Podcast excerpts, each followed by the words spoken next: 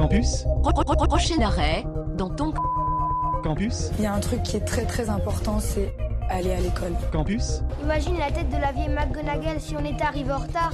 Je vais plus à l'école, c'est nul hein. campus, prochain arrêt, dans ton campus. Bonsoir à toutes et à tous et bienvenue dans Dans ton campus, l'émission de fréquence banane dédiée à l'actualité étudiante. Alors oui, euh, malgré la pause momentanée des sorties en boîte, des sorties festivals, des sorties ciné ou encore des sorties musées, des jeunes créatifs continuent de fourmiller d'idées et de projets. Et puis cette pause imposée, c'est peut-être aussi l'occasion pour vous ou pour toi, si tu me laisses te tutoyer, de découvrir dans ton campus. Alors si tu te considères comme un damné de la société, ne pars pas. Ce soir, nos invités te proposent de, te rebeller, de t'affranchir de tous les présupposés, toujours dans le respect des mesures sanitaires, bien sûr. Dans cette émission, nous recevons le groupe Genevois Électrogène qui vient à l'occasion de la sortie de son album Mystère Mystère. Un album aussi beau que diabolique, nous le verrons. Et puis nous parlerons Action pour le climat avec les invités d'Hugo. Il recevra Noah Roca, euh, Rokotoaori Jaonina et Kenny Brown. Et puis aux alentours de 20h30, Célia accueillera Raquel Vidal et Bruna Perestrello, deux étudiantes au projet, au projet ambitieux Éveiller notre esprit critique. Sans oublier la pastille du humour proposée par Romain Jacques, ce soir il nous réserve une chronique 100% consacrée à Fréquence Banane. Et puis donc voici le programme concocté par la petite troupe de notre équipe euh, de cette émission composée de Célia Perret, Hugo Meisser et moi-même Mathilde. Alors mes deux compères ne sont pas encore présents pour vous saluer dignement, mais vous les retrouverez dès 19h30. Alors il est 19h03, nous sommes le 23 novembre 2020, on commence directement avec une pause musicale proposée par Electrogène. Vous écoutez Cours, Cours. Mais les ne se terminent pas comme ça. Mister Mysterious avait disparu de la surface de la Terre. Il avait été projeté directement dans l'ascenseur, non pas pour le troisième, ni le cinquième, mais le treizième sous-sol. Arrivé en bas, il se mit à courir. Pourquoi? Il ne le savait pas. Mais tel était son châtiment. Mister Mysterious, pour une éternité, devrait courir.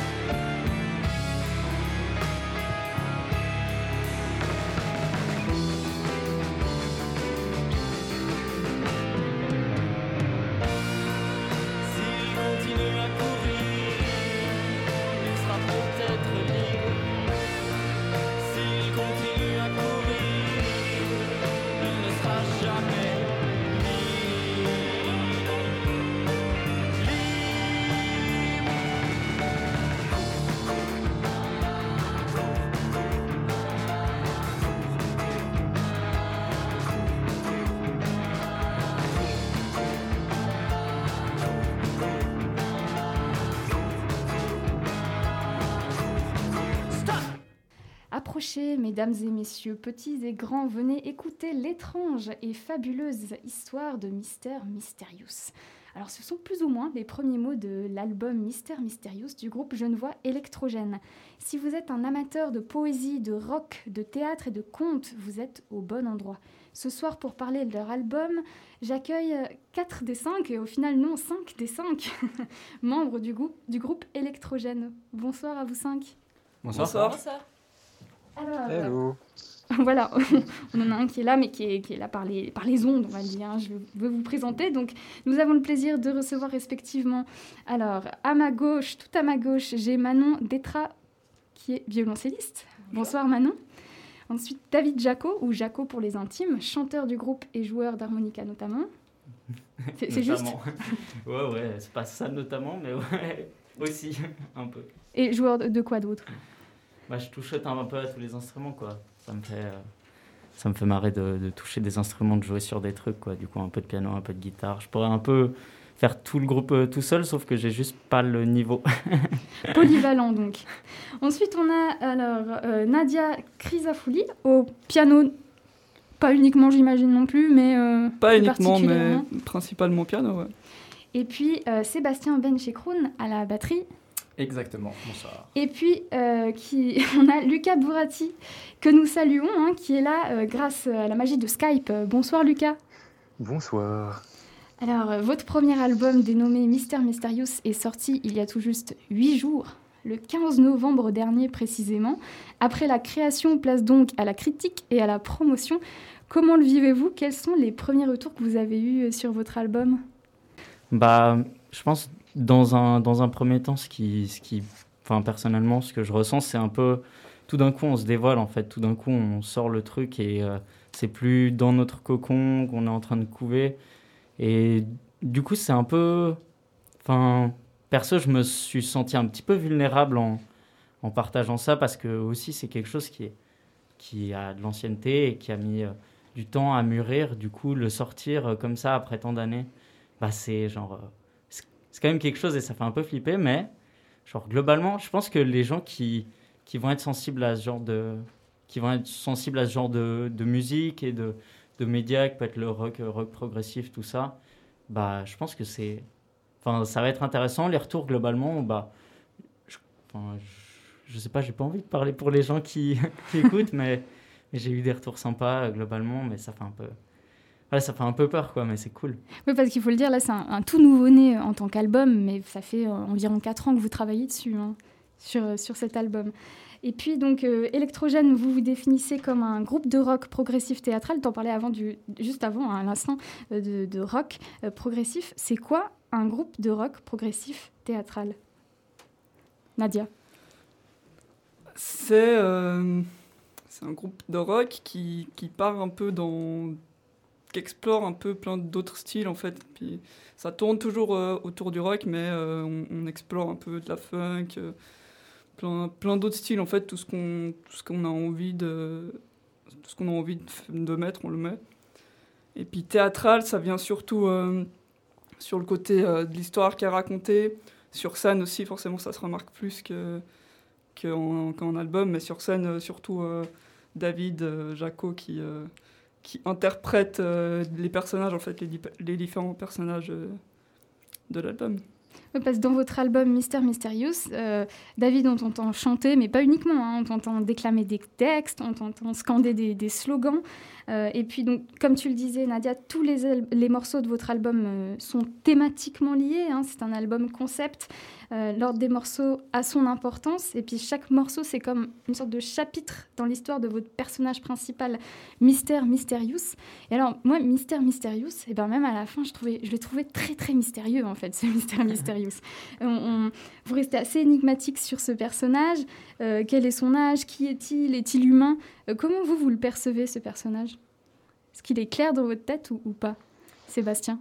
Euh, alors, je crois qu'en fait, c'était un peu le but de le laisser assez énigmatique, pour que un peu tout le monde puisse se représenter dedans. Il ne représente pas une seule personne, en fait, ça représente ouais, à peu près tout le monde, en fait. Tout le monde peut, s'y reconnaître dedans, et je pense que c'est un peu comme ça qu'on l'a écrit, et pour ça qu'on n'a pas développé beaucoup plus le, le, personnage en lui-même, mais parce que c'est pas c'est pas euh, c'est pas lui qui est, qui est important, c'est plutôt l'histoire qu'il raconte et euh, son combat. Ouais, Mystère Mysterious reste donc euh, un mystère. Mais on peut quand même donc le côtoyer hein, tout au long de votre album. Euh, Mystère Mysterious, il aime pas sa vie, alors un jour il part à la rencontre du diable, il passe un pacte avec lui, il aura droit à sept jours de pur bonheur et d'extase, mais sera ensuite contraint de servir le diable pour le restant de ses jours. Son, son châtiment, courir à l'infini. Eh ouais, c'est fatigant rien que de le dire. Alors petit à petit, Mister Mysterious s'essouffle, souhaite se révolter contre le diable. Je suis désolée, je vais un peu spoiler l'album. Hein. Est-ce que vous me le permettez? Vas-y, vas-y. Il est influencé notamment par euh, sa rencontre avec le maître des clés, un personnage clé sur lequel on reviendra un petit peu plus tard. Et puis finalement, le maître des clés et Mister Mysterious s'allient pour renverser le diable. Ils l'affrontent et alors le rideau tombe. Hein tout s'effondre, tous les esclaves des enfers se rendent compte que l'enfer, bah, c'est une illusion, un mensonge, le diable est renversé et tout explose. Alors, comment vous est venue l'idée de raconter l'histoire de Mystère Mysterious? C'est un sacré délire quand même. Alors, je ne sais pas si mm. Lucas, qui nous. Je Désolée, Lucas, je te vois pas, donc c'est compliqué de te donner la parole. Oui, alors raconter l'histoire. euh, Bonne question, je sais même plus à vrai dire exactement d'où ça, d'où c'est parti, mais euh... Moi, je peux, peux dire d'où c'est parti, je m'en rappelle. De, de raconter une histoire. Après, euh, on l'a créé un peu de morceau en morceau sans avoir toute l'histoire construite de base. Ça s'est vraiment fait euh, morceau par morceau et on a eu une première idée pour le, pour même pas le premier morceau, mais pour un des morceaux, pour ensuite euh, dire ça pourrait aller dans cette direction, on a suivi par là, pour ensuite rajouter quelque chose, on a suivi par là, et puis euh, au final ça a créé un tout. quoi. C'était lequel, le premier des morceaux? Euh, Le court court, non, si je dis pas C'était Mister Mysterious. Mais je crois que Lucas, t'as plus trop de mémoire en fait. Nadia a l'air de mieux se souvenir. En, fait, on n'était pas du tout parti pour raconter une histoire au début. Au début, on, devait, euh, on, faisait de la musique à, à l'EPI, à Carouge, une école de musique. Et puis chaque année, on devait euh, euh, composer un morceau. Du coup, on s'est retrouvé à une répète. là, bon, ben, faut qu'on compose ce morceau. Du coup, on a composé le morceau. Et puis après, il y a David qui est parti un peu dans un délire d'histoire de, de Mister Mysterious, qui lui arrive des aventures et tout il y a des licornes à la base et ils sont dans un trou. Euh, ah ouais, non, il n'y a plus de licornes, ça ah non, a, plus de licornes. Bah, du coup, on a composé ce morceau et puis, euh, puis voilà. Et puis euh, l'année d'après, pareil, on a composé un deuxième morceau. Puis là, on s'est dit, mais pourquoi on continuerait pas en fait l'histoire du premier morceau? Puis du coup, ça arrive un peu comme ça. On a composé le deuxième morceau. Après, on a composé un troisième morceau. Puis de fil en aiguille, on a continué dans ce délire. Et puis... Mais est-ce que vous êtes familier avec. Pardon, oui, Lucas. Non, voilà, c'est un peu ça que je voulais dire. On a, commencé avec une histoire un peu farfelue juste pour un morceau, et puis ensuite, de fil en aiguille, on a continué cette histoire, euh, mais sans avoir tout le projet construit à la base dès le premier. Dès le premier morceau. Dans, votre album, on retrouve un peu les, les étapes du conte, je trouve. Euh, l'élément perturbateur est en quelque sorte incarné par la figure du diable. Euh, j'aimerais bien revenir un petit peu sur ce personnage. Dans l'album, chacune de vos apparitions du diable est musicalement marquée par une, je dirais, une valse forte et conquérante. Je ne sais pas si c'était le but ou pas. Moi, ça m'a voilà, j'ai eu envie de danser la valse là-dessus, mais plutôt une valse conquérante et pas forcément romantique. Et puis, euh, il y a aussi au niveau des paroles, hein, dans le morceau Le Diable, vous dites que le diable a tous les noms. Euh, vous le nommez Lucifer, bon ça on le connaît, mais après vous le nommez aussi promoteur immobilier, banquier, manager, politique, multimillionnaire et je crois même euh, patron de club de foot, si je ne m'abuse. c'est juste? Parce que ça, j'ai pas très bien. Ouais, c'est bref, euh, bref. Alors, est-ce que le diable serait pas une allégorie du capitalisme à tout prix? Bien joué C'est juste une bonne réponse pour Mathilde. Ouais, ouais, à fond. Bah, je pense que le diable, ça on n'est pas obligé de le résumer à ça, mais c'est clairement un shot euh, tiré à, genre à, ça. Et puis, oh, c'est pas, c'était pas dès le début allié à sa figure. Et on n'a pas forcément conçu le personnage comme ça, mais c'est assez vite venu euh, comme en fait assez évident en fait. Genre, euh. et pour moi, par rapport au châtiment que vit Mister Mysterious et tout ça, il y a une forme de bah un moment, tu passes un pacte avec le capitalisme et, euh, voilà ce qui, euh, ce qui en découle. Si tu acceptes les privilèges euh, d'une d'une semaine de bonheur, bah après, t'as une vie de malheur, quoi. Mais dans votre album, on voit qu'on peut s'en sortir. En tout cas, c'est. Enfin. Il y a l'illusion, disons. Hein. En tout cas, à côté de l'élément perturbateur qui est le diable, on a l'élément résolution. Résolution peut-être à court terme, mais résolution quand même. Le maître des clés. Alors moi j'adore ce personnage, voilà, c'est totalement personnel. Il a les clés, hein, il a la solution. Euh, c'est lui qui ramène en quelque sorte Mystère, Mysterious à la raison. Quelle a été votre inspiration pour créer ce personnage? Ah, Je vois Nadia qui rigole dans son masque. Alors ça, alors ça c'était, c'était, c'était magique ce moment. Il faut savoir que Jaco fait le, faisait beaucoup d'impro. Il y a quelques années, là il en fait un peu moins, mais il faisait pas mal d'impro, de matchs d'impro. Et euh, une fois, on s'est retrouvé avec euh, Seb, Lucas et moi aller voir un de ces, matchs. Et euh, à un moment, comme ça, il prend, d'un coup, il arrive sur scène et puis il fait Je suis l'esprit des clés. et puis là, je sais pas, on s'est regardé les trois, on était là, il y, a un truc avec ça. Et du coup, après, quand le match était fini, on a retrouvé David et puis j'étais là, mais, mais ce personnage, il, est magique, il faut, en faire quelque chose. Du coup, il est venu de là. Il s'est transformé en maître des clés. Est-ce que vous pensez qu'il existe ce personnage dans la vraie vie? Si on devait dire qu'il a tous les noms, il a quoi comme nom, lui? Bah, Je sais pas, mais genre, il a habité un moment euh, genre, euh, dans les sous-sols de l'usine ou je sais pas quoi. il a clairement aussi euh, traîné dans le caniveau pendant une partie de sa vie, je pense.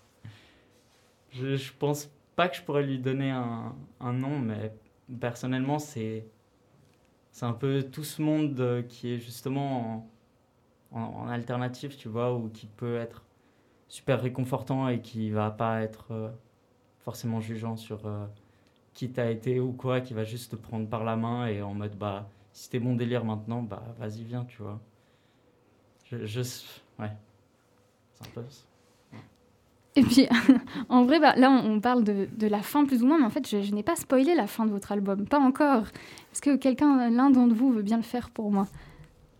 Manon eh bien, avec l'aide du maître des clés, justement, euh, Mister Mysterious va réussir à abattre l'enfer, qui euh, est en fait un, décor de carton-pâte. Et, c'est là qu'on se rend compte que, que cet enfer n'est qu'un leurre.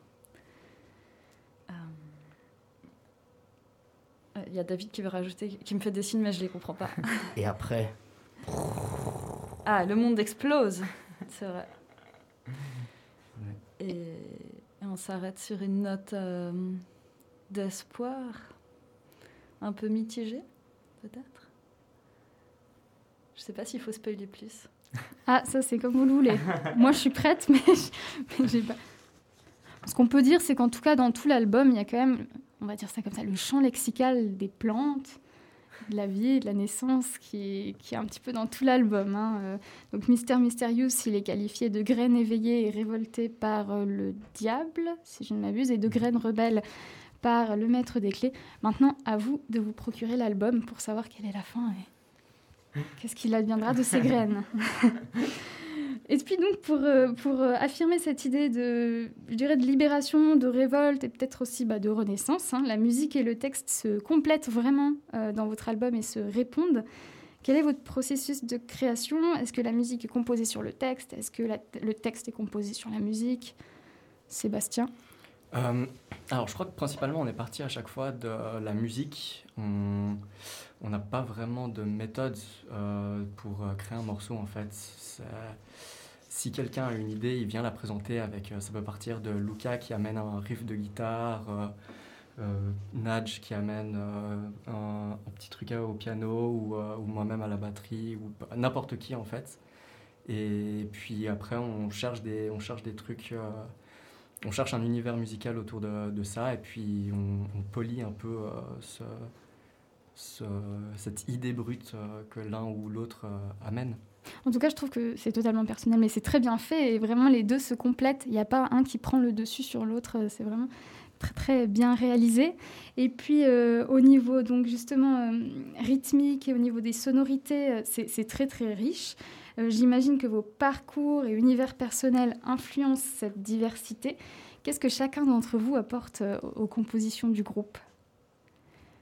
Lucas ah oui, il mieux que le micro. Ouais, alors ça, c'est un truc euh, assez, spécial.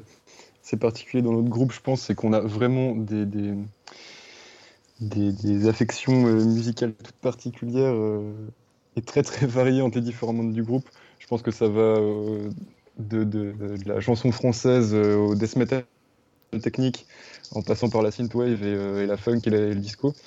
Donc vraiment, il y a énormément de choses et on a essayé de regrouper un peu tout ça comme on pouvait là-dedans, en, faisant des parties un peu pour chacun, en, faisant en sorte que chacun y apporte sa touche, sans que ça fasse trop patchwork de, plein de styles de musique différents, euh, mis bout à bout à l'arrache. Mais... Et est-ce que vous avez quand même des références communes Ou c'est vraiment... Euh, Pink Floyd. Pink Floyd? Tu parlais de l'équipe de football avant. Ça, c'est typiquement une référence à Pink Floyd. Oui. Je pense qu'on les entend aussi beaucoup dans l'épilogue, peut-être. Oui. Mhm. La psyché aussi, je pense, euh, ça ressort pas mal. Mhm. Ouais, il y, a plusieurs petites références un peu par-ci par-là. Pink Floyd, c'est une, une, grosse influence qu'on a à peu près tous en commun. Quoi. Et puis, euh, bon, bah, alors, si, si, vous qui nous écoutez, bah, tout ce qu'on vous dit là, ça vous dit pas grand-chose, mais que par exemple, vous, vous, vous, connaissez quand même euh, Feu Chatterton ou Fauve, j'imagine qu'on vous l'a déjà dit, hein, vous chantez en français, vous déclamez des textes. Euh, alors, je dis pas que vous, que vous êtes similaire à ces deux groupes, mais est-ce que ce sont des influences ou pas du tout? Non. Non? Est-ce qu'on vous l'a déjà dit ou je suis la oh première euh, Genre, euh, j'ai déjà entendu des gens faire Ah, mais c'est marrant, ça ressemble un peu et tout. Sur... Aussi, un autre groupe euh, de rock progressif français qui s'appelle Ange. On nous a pas mal. On nous a pas mal parlé de ce groupe et tout en mode Ah ouais, ouais, ça me rappelle grave. Et nous, genre, enfin, Feu Chatterton, j'ai écouté un petit peu, Fauve, j'ai pas écouté perso. Et genre, Ange, j'ai pas du tout écouté, on, on connaissait pas ces trucs. C'est marrant, tu vois, on réinvente des trucs qui existent déjà. en tout cas, je trouve pas que ce soit similaire, mais ça m'a fait quand même penser. Bon, après, c'est vraiment sur des choses de base. Hein. C'est du français et c'est théâtral et c'est un peu du rock. Voilà. ça se base sur pas, tellement euh, plus que ça. On va faire une pause musicale avec euh, le maître des clés. Mais avant ça, j'ai juste une question pour toi, David. Dans l'album, tu incarnes de nombreux personnages hein. le conteur, Mister Mysterious, le diable, le maître des clés, peut-être le narrateur Le narrateur, oui. Oui, parce que je dis le conteur, mais en fait, c'est, c'est le narrateur, le conteur, ou bien Oui. Euh, est-ce qu'il y a un personnage que tu préfères incarner? Alors, je suis très libre dans le maître des clés et je me tape vraiment des grosses barres, mais je pense que le diable a un potentiel qui est genre euh, qui est encore à exploiter euh, et je pense que pour les lives, je vais mettre le paquet pour avoir un diable qui me satisfasse complètement et ça ça va être bien. Ça va être très bien. Et puis tu m'as délégué le Mister Mysterious. Ouais. Donc ça, si vous venez nous voir en concert quand on aura de nouveau le droit d'en faire, vous aurez cette surprise. Alors à défaut d'écouter euh, le diable, là on va écouter le maître des clés. Hé Et qu'est-ce qu'il y a, petit gars? Ça va pas? Allez, prends ma main, relève-toi, lève la tête, voilà. Je suis là pour t'aider, tu sais. Tu sais pas qui je suis? Ok. Laisse-moi juste me présenter. Je suis le maître des clés. Ma boule funky et détraqué. Celui qui aide les égarés à votre service, Sa Majesté. Je suis le maître des clés. Ma boule funky et détraqué. Celui qui aide les égarés à votre service, Sa Majesté. Panique pas, mais ne t'emballe pas. Les tours de passe, passe sortiront de ce faux pas. Surpasse, c'est un pas, c'est débarque à la part. On pousse le phrase en Scooby-Doo, ah, maison. Tu vaincras le mal qui sommeille en toi et celui qui nous régit ici-bas. Tu te souviens plus qui se tient en face de toi, laisse-moi juste t'illustrer et expliquer ça. Je suis le maître des clés. Ma boule funky et détraqué. Celui qui aide les égarés à votre service, sa majesté. Je suis le maître des clés. Ma boule funky et détraqué. Celui qui aide les égarés à votre service, sa majesté. Tu as la graine de rebelle pour faire tomber le voile. Allez, viens avec moi couper les ficelles que tire le diable. Comment je suis le maître des clés. Ma boule funky et détraqué. Celui qui aide les égarés à votre service, sa majesté.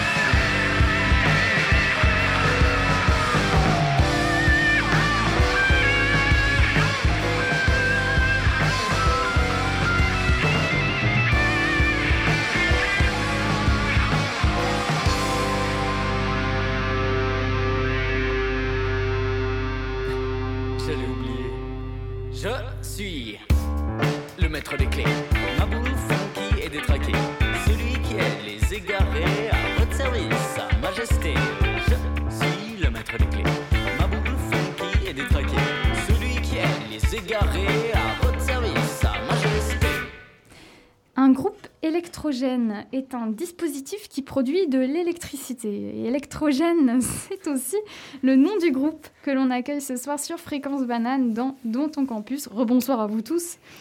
Alors, après avoir écouté euh, votre album Mystère Mysterious, j'ai fortement eu envie de vous voir sur scène. Bon, ça tombe mal, euh, je pense que ça sera. Bon, on, espère que ce sera demain la veille, mais on ne sait pas. Euh, J'aurais aimé hein, pouvoir mettre des couleurs sur ce que je venais d'entendre. Est-ce qu'en est composant vos morceaux, vous pensiez déjà à la mise en scène de votre concert ou pas?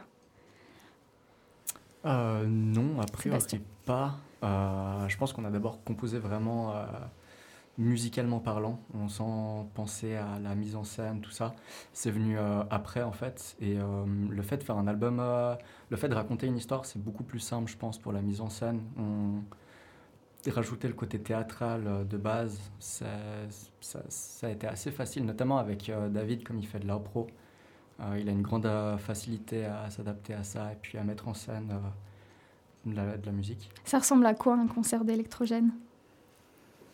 Alors, si toutes les conditions sont réunies, normalement, ça devrait ressembler à un, un- j'ai envie de dire un grand truc. C'est, enfin, c'est un, c'est une bulle un peu, je pense. Enfin, en- je crois que l'envie qu'on a, c'est de créer vraiment une, une parenthèse où juste pendant une heure, on est dans l'histoire et, et où il se passe des trucs sur scène. Euh, je- personnellement, je cours, je suis très actif et je fais. Enfin, et, à- enfin, il se passe des trucs et si on a la lumière qu'il faut, euh, l'ingé-light qu'il faut et tout, euh, ça peut être assez, ça peut être un spectacle en fait, au-delà d'un concert. C'est malin, ça me donne encore plus envie maintenant. et puis donc justement, vous avez quand même eu le temps avant euh, Coco hein, de jouer dans certaines, sur certaines scènes à plusieurs reprises, notamment au Festival de la Lune, au Code Bar, à l'usine. Euh, Est-ce que l'un de ces concerts vous a laissé un souvenir plus marquant qu'un autre Peut-être Manon? Eh bien, euh, moi, je n'ai fait qu'un concert avec Electrogène, vu que j'ai rejoint le groupe euh, il y a pile un an maintenant. Donc, euh, forcément, bah, c'est lui qui m'a laissé une... C'était lequel C'était euh, la bourse au vinyle organisée par Urgence Disque. À. Genève, hein, c'est juste. Oui, la maison de quartier de Champel. Et puis pour vous, oui, Sébastien Euh, moi, j'ai un, excellent souvenir d'un concert à l'Undertown qu'on avait fait, où euh, sur la chanson justement euh, du diable, on avait eu une valse euh, endiablée euh, par, tous les, euh, par toute la salle. C'était assez incroyable à voir depuis, depuis la scène. Ils ont dansé la valse? Ouais. Oh, mais j'aurais voulu y être Ouais, il y en aura des autres. Oui. Alors justement, on disait au tout début hein, de cette interview, ça fait 4 ans que vous travaillez sur cet album. L'année passée, vous avez lancé un crowdfunding euh, pour récolter euh, 4000 francs. J'imagine que c'était pour euh, votre enregistrement en studio. Euh, comment est-ce que vous avez vécu l'expérience du studio? Est-ce que vous l'aviez déjà vécu auparavant ou pas? Je vois Sébastien qui rigole. Ah, et je vois Jacou qui rigole aussi. Non, on n'a on pas vraiment fait de studio, mais à l'EPI, comme on, composait en fait un morceau par année, il y a aussi une, phase d'enregistrement de ce morceau-là pour, pour tous les groupes. Mais euh, c'est en fait c'est l'ingé qui vient dans l'EPI puis qui installe ces trucs, donc c'est moins, euh, c'est moins euh, le studio où c'est prise par prise. C'est des, c'est des trucs, en, des prises live en fait qu'on a fait. Du coup, on n'avait pas vraiment eu la vraie expérience du travail en studio. Et alors, personnellement, ça a été une méga claque. Vraiment, euh, genre, euh, j'étais clairement pas prêt et genre, euh, j'ai, enfin, émotionnellement, j'ai pris cher. C'était vraiment pas un moment facile. On a dû refaire des prises de voix un mois après et tout. Parce que entre le live, moi, le show, il n'y a pas de souci, tu vois. Mais en fait, le chant et la précision et tout, bah, c'était clairement pas ça. en fait, et c'est con de se rendre ça au moment où- de se rendre compte de ça au moment où tu es au studio, tu vois. Mm. Du coup, alors, euh, je pense pour les autres, ça a été un peu différemment, mais moi, en tout cas, ça a été euh, méga angoisse, euh, assez compliqué, quoi. Ça dure combien, combien de temps un enregistrement au studio pour un album? Alors nous, on a fait, euh, on a fait huit jours de base, et puis après, on est retourné euh, quelques jours, un mois pour ta- plus tard, pour faire finir un peu des trucs qu'on n'avait pas eu le temps de, de finir. Et toi, Manon, à cette époque, tu étais pas encore dans le groupe, mais t'es apparu un peu à ce moment-là hein, pour l'enregistrement, c'est ça? Exactement, ouais. J'ai fait euh, quelques chœurs et puis euh, de vagues sirènes sur mon violoncelle qu'on peut entendre, je crois, dans l'interlude. Euh, moi, j'avais déjà eu une petite expérience studio parce que j'avais collaboré sur euh, l'album d'un copain. Donc, je savais à quel point c'est terrible, surtout pour une violoncelliste. Je pense que tu sais comme euh, c'est dur de jouer juste. Oui, ça oui, mais pas en studio, non. Surtout quand, quand il faut coller avec un enregistrement qui est là, qui ne va pas s'adapter à nous. Donc, voilà. Et puis donc, le, pardon, le résultat de cet enregistrement, hein, un peu long, mais mais cool quand même, j'imagine. C'est l'album Mystère Mysterious, un album de 50 minutes composé de 8 morceaux. Et je dois vous dire qu'en tant qu'animatrice euh, radio, euh, enfin amateur, j'ai été un peu embêtée lorsque j'ai voulu euh, choisir des morceaux à faire écouter à nos éditeurs ce soir, parce que certains de vos morceaux, bah, ils sont tous super, hein, mais certains durent 7 minutes, d'autres 3 minutes. De quoi dépend la longueur de, de vos morceaux? Lucas, peut-être? De la dose de psychédélisme qu'on a envie de mettre dedans. non, euh... je pense que ça dépend si on a envie de faire un morceau efficace, type, euh... type mettre des clés, quelque chose d'assez concis, d'assez, d'assez vénère, on va dire, ou quelque chose comme les, deux derniers morceaux de l'album qui vont beaucoup plus traîner, ou le dernier qui, a une bonne grosse partie de musique ambiante un peu. Et après, moi, ça. Bah, ça rejoint un problème qui, m'arrive souvent quand je compose, c'est des fois j'ai juste une grille d'accords, une grille d'accords toute bête, un truc qui tourne et qui dure déjà 3 minutes. Et du coup je me dis ok on fait ça x2, ça fait euh, une fois et demie la durée d'un morceau normal. Du coup euh, on est obligé de faire des morceaux de 8 minutes assez rapidement en fait. C'est pas plus mal comme ça, comme ça vous avez bien le temps de raconter vos histoires, enfin votre histoire. Et puis votre album, il est très imagé. Hein. Euh, d'ailleurs, j'ai cru comprendre que dans votre... Parce que vous avez sorti un CD, mais aussi un vinyle, et le vinyle contient un livret avec des illustrations. Je sais pas si c'est le cas aussi du CD. Ouais, ouais, c'est les deux. Euh, est-ce que vous avez déjà pensé à animer vos morceaux, peut-être sous la forme de clips vidéo dessinés, ou, ou c'est pas, pas, pas le projet? Comme on aimerait. Non, ça a été, euh, je crois que depuis le tout début, quand on a parlé de faire un peu des clips, euh, c'était dans la tête de faire des, des clips d'animation, euh, notamment pour le court-court, et puis bah, d'autres aussi. Mais ouais, parce que justement, raconter en animation, c'est plus simple que de filmer, je trouve. Mais après, faire de l'animation, c'est beaucoup plus compliqué que de filmer. du coup, réalistement, genre je crois pas qu'on pourra avoir une version animée de Mister Mysterious, malheureusement. Bon, on vous le souhaite quand même. Hein. Euh, donc, euh, on arrive vers la fin, enfin, l'interview touche à sa fin, euh, mais on, vous donne de la force pour, pour cette sortie d'album en plein Covid-19. Hein. On imagine que, que ça, c'est pas, c'est pas vraiment la, meilleure période. Comment on fait vivre un album en temps de Covid-19 On vient sur Fréquence Banane. c'est ça, ouais. Bah, on se dit que peut-être, avec un peu de chance, les gens ont plus de temps chez eux pour écouter des albums et, tout. Peut-être qu'il n'y a pas beaucoup de groupes qui sortent des albums en ce moment non plus. ça fait moins de concurrence aussi. C'est vrai. Donc pour, vous, pour, pour, votre pour le futur, on vous souhaite bon, quand même une fin de pandémie, ça on la souhaite à tout le monde, hein. et puis que votre album rencontre tout le succès qu'il mérite. Euh, est-ce que vous avez déjà un deuxième album sur le feu ou pas encore Alors il est déjà dans les têtes, ouais, un peu. Ah ouais déjà? Est-ce que ce serait un, un album concept ou pas forcément je crois que ce sera plus que, que faire d'autre. ouais. Lucas dit que faire d'autre.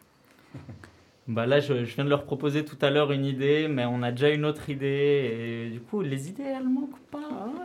pas on a un, concept aussi pour euh, pousser l'histoire euh, plus loin. En tout cas, on a envie d'explorer avec ça et explorer avec le média, par exemple.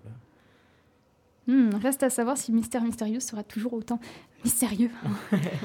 Merci beaucoup, David Jaco, Sébastien euh, Benchekroun, Nadia euh, Chrisafouli, pardon, euh, Manon Detra et Lucas Bourati.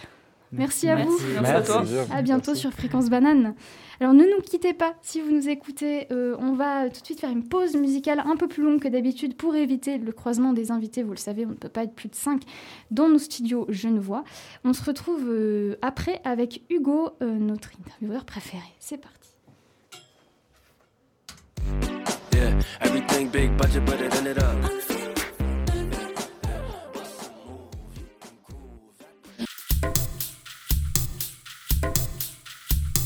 Hugo et Célia sont de retour dans le studio de Fréquence Banane. Bonjour à vous deux, ça me fait plaisir. Bonsoir. Oui, bonsoir plutôt. Euh, Hugo, ce soir, tu nous parles développement durable et je crois savoir que tu connais déjà hein, l'un des interviewés présents autour de la table. Exactement. Ce soir, on va parler euh, tri des déchets, potager ou encore lutte contre les mégots avec nos deux invités qui représentent l'Association des étudiants pour le développement durable de l'UNIGE, aussi abrégé EDD. Ces deux invités du soir, ce sont Kenny Brown, co-webmaster de la sauce. Salut. Bonsoir. Et puis, euh, tu le disais, euh, un nom qui vous est peut-être familier, Noah Rakatoari Jaonina. Yes, bonsoir. J'ai presque fait un sans faute sur la prononciation, je pense. Euh, Noah était avec nous lors de la dernière émission de DTC pour nous parler de comédie musicale. Il avait même chanté Joyeux anniversaire à Dans ton campus. Euh, c'était un moment vraiment culte. Euh, mais ce soir, pas de chanson, a priori. Puisque Noah, tu es venu cette fois en tant que membre de cette association pour le développement durable. Tu es notamment chef du projet Prêt de Verre. Tu nous en, tu nous en diras pardon, euh, un peu plus tout à l'heure. en tout cas, merci d'être là. Bienvenue. Merci à vous. Alors, cette association pour le développement durable, l'EDD, elle a pour but principal de rendre l'Université de Genève plus durable en cherchant notamment à améliorer les infrastructures pour le tri des déchets, etc. Euh, il y a aussi le côté sensibilisation auprès des étudiants et des profs, avec beaucoup d'événements autour de la durabilité destinés à la communauté universitaire. Euh, qu'est-ce qui vous a séduit, vous, euh, dans cette association? Vous vouliez en apprendre plus sur le développement durable ou est-ce qu'au contraire, vous étiez déjà sensibilisé à tout ça et vous vouliez faire passer le message plus loin en rejoignant la alors, euh, bah, je vais commencer moi. Euh, moi, j'étais déjà sensibilisé à la cause du développement durable, un peu comme je pense beaucoup de gens dans le DD. Euh, après, c'est plus un peu par hasard parce que je connaissais pas l'association, mais je connaissais des soirées que j'aimais bien qui s'appelaient les soirées biocales. en fait, c'est du coup, bah, c'est dans le nom, c'est des soirées qui sont avec des produits bio et puis locaux et c'est organisé par le DD justement. Et puis on était allé plusieurs fois avec des amis, c'était rigolo. Puis je connaissais déjà Noah qui était dedans, et puis après, on a parlé comme ça. Et puis je trouvais ça chouette, j'ai voulu rejoindre euh, à part ce biais-là finalement. Et ben moi je connaissais aussi quelqu'un dans l'association avant de venir à l'université euh, qui m'avait parlé de l'association et de ce qui s'y faisait. Et euh, je me suis dit en arrivant en première année que j'avais envie de rencontrer des gens et en plus de faire quelque chose pour le développement durable et améliorer la vie universitaire à ce niveau-là. Et j'ai donc rejoint l'association dès la première année d'Uni. Alors, avant d'aller plus loin et de présenter vos différents projets, on va quand même définir ce que c'est le développement durable. C'est un concept euh, qu'on entend beaucoup, mais c'est pas toujours évident de savoir ce que c'est exactement. Alors, selon notre ami euh, Wikipédia, le développement durable, c'est une conception de la croissance économique qui s'inscrit dans une perspective de long terme et qui intègre les contraintes écologiques et sociales. Autrement dit, c'est un développement qui répond aux besoins du présent sans compromettre la capacité des générations futures de répondre aux leurs. Euh, voilà, comme ça on est au clair euh, point de vue euh, définition. Maintenant concrètement, ce développement durable à l'Université de Genève, il peut être mis en avant de différentes manières à travers différents projets de l'EDD. Euh, un premier projet intéressant, c'est le jardin potager sur le toit du bâtiment d'Uni Dufour. Euh, Est-ce que vous pouvez nous en parler un peu? Les étudiants peuvent venir cultiver, euh, apprendre à, faire pousser des choses ou comment ça se passe? Oui, exactement. Alors, c'est un projet qui est là depuis quelques années maintenant. Et en fait, c'est sur le toit de Dufour qui n'est pas accessible, accessible, aux étudiants en ce moment, seulement aux collaborateurs. Et l'EDD et une association partenaire avaient commencé à, cultiver là-bas. Et maintenant, il y a même des cours disponibles euh, euh, sur les activités culturelles pour venir apprendre à faire de la permaculture sur le toit de l'Uni ou euh, juste venir arroser de temps en temps et s'occuper des plantes et, a des infrastructures là-bas via le DD. Donc c'est un chouette moyen d'avoir accès au toit pour juste venir passer un moment auprès des plantes ou vraiment apprendre à s'en occuper. vraiment super, c'est vraiment une chance unique d'avoir ce, ce, potager sur le toit. Et vous avez appris à vous en occuper du coup? Alors euh, moi j'ai pas fait partie de ce projet directement, j'ai pas pu aller voir tout de suite parce qu'il y avait deux choses que je voulais voir aussi. Euh, mais j'ai eu pas mal de retours positifs, tout le monde aime bien. Et puis c'est vrai que cet accès sur le toit aussi, il, il, est assez chouette quoi. Et puis avoir cette disponibilité à l'université, c'est Ouais, pas tout le monde a ça, quoi, donc c'est sympa. Ouais, effectivement, c'est vraiment cool. On s'imagine pas forcément qu'il y a des légumes qui poussent euh, là-haut sur les toits du four. euh, mais c'est une très bonne idée. Un autre projet qui a retenu mon attention, c'est celui dont tu t'occupes, Noah, je crois, le projet euh, Prêt de verre, qui a pour objectif de réduire les déchets en plastique à l'Uni en utilisant des verres euh, en verre. Euh, comment ça marche concrètement? Alors, c'est depuis l'année passée, Marianne, l'ancienne présidente, a lancé ce projet en se disant j'aimerais faire quelque chose de concret pour réduire le nombre de déchets qui sont produits par les universités en général.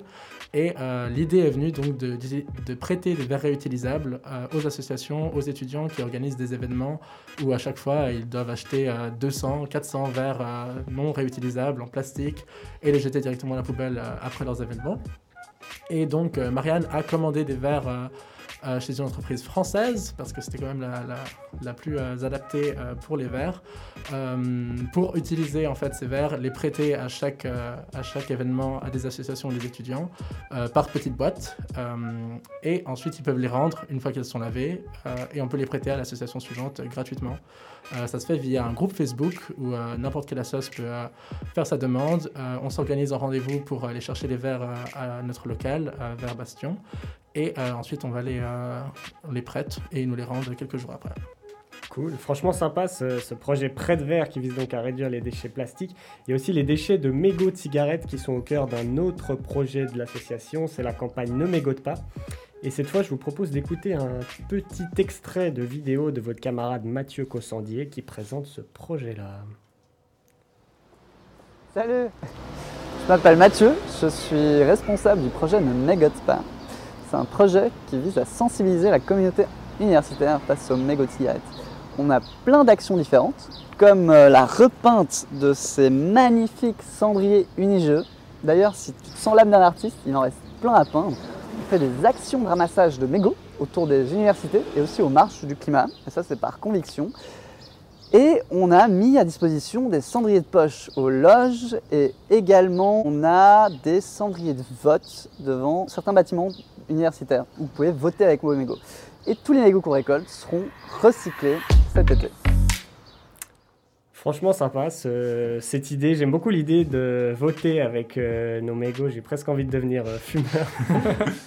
Euh, non, blague à part, encore un super projet qui a permis, d'après ce qu'on peut lire sur votre site, de récolter plus de 50 000 mégots, ce qui vous a ensuite été utile pour créer un tabouret, notamment à base de mégots recyclés. C'est bien ça? Exact.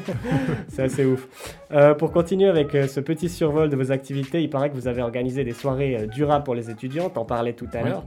Alors comment on fait ça, Kenny? À part les verres réutilisables, qu'est-ce que vous mettez en place pour euh, faire une fête durable? Oula, il y a plein de choses qu'on doit mettre en place. Euh, en fait, pour le moment, on a déjà la salle du terreau qu'on loue. Je pense que tout le monde voit à peu près où c'est. Mhm. Euh, et ce qui se passe ensuite, c'est que les produits qui sont donc vendus là-bas, souvent, c'est par exemple l'année Bon, avant le Covid, il y avait par exemple des bières qui avaient été faites au sein de l'EDD, si je ne dis pas de bêtises. Tout à fait. il y a aussi des produits à manger qui sont vendus, comme par exemple des focaccia locales qui ont été faites.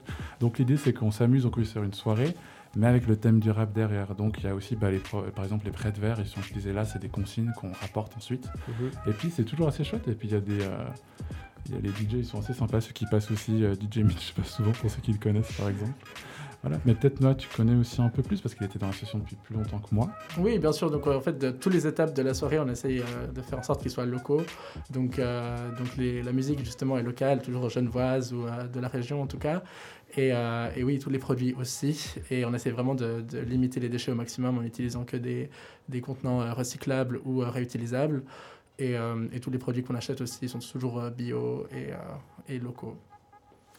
Cool. J'ai vu aussi, pour continuer sur le thème des soirées, que l'association Uniparty vous recrutait pour trier les déchets lors de ces fêtes afin de les recycler. Donc vous ramassez ce qui traîne en échange d'une entrée gratuite et de boissons illimitées, c'est win-win.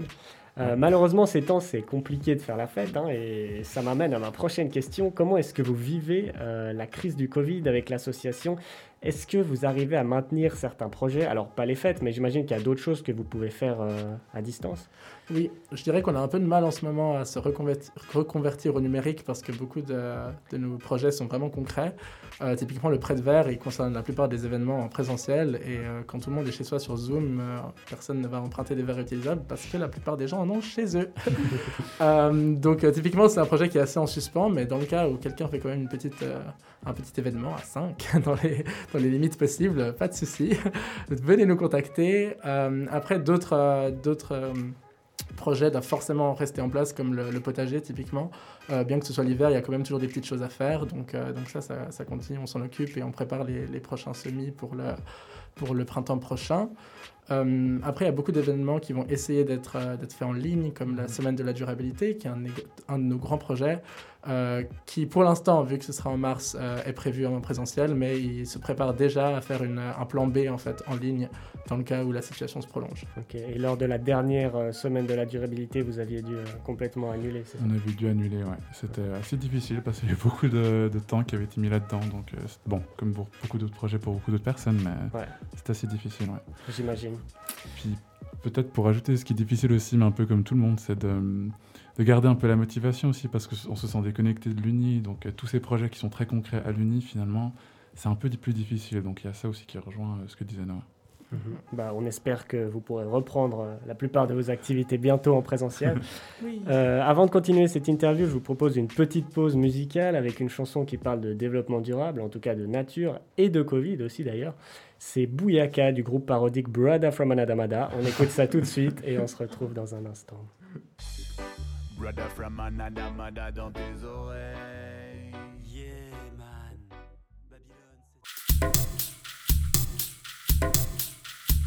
Voilà, c'était Brother from Another Mother, un nom presque aussi difficile à dire que Rakato Arijonina. On entraîne notre diction ce soir en parlant développement durable, toujours avec nos deux invités, Kenny et Noah. Euh, on parlait du coronavirus juste avant la musique, une crise qui a mis un peu au second plan les enjeux climatiques, l'écologie, etc. Mais qui pourrait nous faire prendre conscience aussi qu'on peut vivre un peu autrement, en se déplaçant moins, en consommant local, etc. Est-ce que pour vous, le Covid, ça a changé votre perception du développement durable? Est-ce que ça vous a donné des nouvelles idées pour l'association, par exemple? Moi, typiquement, euh, ce que typiquement la, première vague m'a vraiment montré, c'est que si l'humanité s'arrête, euh, ça fait de grands changements pour l'environnement. Et ça, on l'a bien remarqué avec la faune qui revenait euh, dans les villes, avec la pollution qui, était beaucoup moins visible dans l'air, plein de choses comme ça au premier, confinement. Donc, ça ne m'a pas forcément donné des idées directement, mais ça montre à quel point c'est nécessaire et à quel point c'est vraiment important. D'ailleurs, ça me permet de mettre l'emphase sur le fait que notre nom, développement durable, c'est peut-être légèrement dépassé que c'était un mot très à la mode euh, à l'époque, quand euh, on a créé l'association il y a quelques années. Euh, mais maintenant, c'est pas vraiment du développement qu'on aimerait, dont on aimerait faire la promotion, mais plutôt, plutôt la, décroissance, la décroissance et, vraiment presque de l'arrêt de, plein de pratiques qu'on fait qui sont vraiment néfastes. donc voilà, on, on peut-être on essaie de, de, mettre à jour notre vision de, de ce qu'est justement le développement durable et ce qu'on devrait faire pour l'environnement. Ok. Kenny, un, petit mot à ajouter? Moi, Je pense qu'il a, bien, a bien résumé. ça n'a pas forcément donné des idées, mais c'est vrai que ça fait peut-être un peu réfléchir finalement sur tout ce qu'on fait. On nous dit que c'est pas possible de changer notre façon de vivre, mais là, quand il y a une crise imminente, on peut arrêter les voyages. Donc finalement, est-ce qu'il n'y a pas quelque chose à faire là-dessus? Faut, faut creuser un petit peu. Mais après, pour l'association directement, c'est vrai qu'on n'a pas pensé à se renouveler par rapport à. Enfin, trouver un nouvel, euh, nouveau projet, mais ça pourrait être intéressant à aller creuser un petit peu. Ça viendra, peut-être, ça viendra. Euh, en parlant des idées futures, des projets pour la sauce, j'ai vu que vous présentiez sur votre site un nouveau centre de durabilité à Luniche qui devrait voir le jour bientôt ou qui a déjà vu le jour. Je ne sais pas de, de quoi il s'agit exactement. Alors actuellement, c'est encore en conception, euh, mais c'est une proposition faite de l'université elle-même qui a envie de dédier un endroit euh, à la recherche et aux activités par rapport justement à l'environnement et à l'écologie et au développement durable. donc ce serait une association entre notre association et d'autres d'autres groupes et une collaboration. Une collaboration. donc il y aurait par, par exemple la bicyclette bleue et la euh, une bibliothèque d'objets qui, qui, serait en fait sur place pour euh, prêter des objets, euh, réparer des vélos, et nous on serait sur place pour, pour développer nos projets et rencontrer du monde, pour sensibiliser les gens, travailler sur, sur des projets environnementaux et écologiques. Et c'est encore en conception. donc on cherche un endroit, on réfléchit comment ça pourrait se passer et qui prendrait ça en charge et de quelle manière. On suivra ça de près en tout cas. Euh, pour les auditeurs qui nous écoutent et qui seraient intéressés à lancer euh, un projet autour de la thématique du développement durable ou à rejoindre un projet existant, euh, comment est-ce qu'ils peuvent vous contacter pour faire partie de l'association? Alors il y a plein de façons. la plus simple c'est de nous contacter par les réseaux sociaux. Facebook, Instagram, on est, présent. ils peuvent aussi nous envoyer un mail par exemple. Et puis on a une prochaine assemblée générale le 1er décembre qui va être sur Zoom, je pense, malheureusement. Euh, mais on va, on va mettre ça en place et les gens peuvent venir aussi voir ce qui se passe, les projets, on va les présenter un peu plus en détail. Et puis voilà, justement, si des gens qui veulent aussi présenter leur propre projet, c'est possible. ça, on avait bien aimé, par exemple, Nemegod, c'était un étudiant qui avait, qui avait fait ça, donc c'est tout à fait possible aussi. Ok. Euh, et pour ceux qui hésitent à nous rejoindre parce qu'ils pensent qu'ils sont peut-être pas assez militants, il y a un petit paragraphe sur votre euh, site web à ce sujet qui explique que l'association elle se veut inclusive. Euh, vous dites nous croyons que chacun peut faire sa part sans toutefois devenir un fervent militant. Ça veut dire que même si on fait déjà un peu, si on s'implique un peu sans devenir le plus fervent des militants, c'est déjà mieux que rien. C'est ça l'idée? Oui, exactement. Il y a vraiment plein de niveaux, on va dire, de militantisme dans notre association. Il y a des gens qui sont juste intéressés par les thématiques et qui veulent juste en apprendre plus et rencontrer des gens que ça intéresse, d'autres qui ont vraiment envie de mener leur projet à, bien et euh, vraiment euh, être très actifs à ce niveau-là. Euh, il y a vraiment de tout, tout le monde peut venir, tout le monde est le bienvenu et, ce qui est important c'est de partager dessus, de sensibiliser, d'apprendre à partager et, et ensuite faire les projets. Donc, donc vraiment tout le monde est la bienvenue et ensuite chacun s'implique comme il peut dans, les, dans les projets ou pas. Puis c'est aussi un échange d'idées. Il y a beaucoup de gens qui ne sont pas forcément au courant de tout ce qui se passe. Et puis quand il y a plein de gens qui sont justement euh, sur cette thématique du développement durable, ça permet une circulation et puis c'est vraiment c'est chouette quoi. Il y a ce côté où on apprend aussi, même, moi, enfin plein de gens qui, sont, euh, qui croient bien à ces projets-là, ça permet pas mal euh, cet échange d'idées. Donc c'est pour ça aussi qu'on essaie d'avoir cette idée inclusive où tout le monde peut venir sans aucun souci. Bon, et eh ben voilà, chers auditeurs, vous savez tout. Je pense que Kenny et Noah vous ont convaincus. Euh, pour contacter le DD, rendez-vous donc euh, sur leurs réseaux sociaux ou sur leur site où vous pouvez leur envoyer un mail. C'est ça, Kenny? Oui, exact. Et puis, euh, bah voilà, en tout cas, c'était un plaisir d'en apprendre plus euh, ce soir, de discuter avec vous, de te revoir, Noah, et de faire ta connaissance, De quelle association fais-tu encore partie On t'invite encore, là. Malheureusement, c'est tout pour l'instant. ça viendra peut-être. On va donner une carte de fidélité euh, dans ton campus. Avec grand plaisir. en tout cas, bonne chance euh, pour la suite, pour vos futurs projets avec l'association. Et merci pour votre visite ce soir dans nos studios ici à Fréquence Banane Genève. Fréquence Banane, c'est précisément le sujet, je crois, de la petite chronique humoristique de Romain Jacques. Euh, on va faire de l'autodérision ce soir. Euh, ça arrive juste après une nouvelle pause musicale.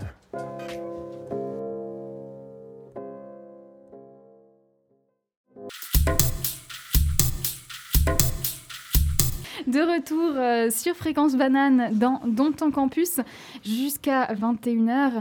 Il est 20h25 et Romain Jacques, nous t'accueillons dans le studio. Bonsoir Romain. Avec grand plaisir, bonsoir, ça va? Oui, ça va très bien.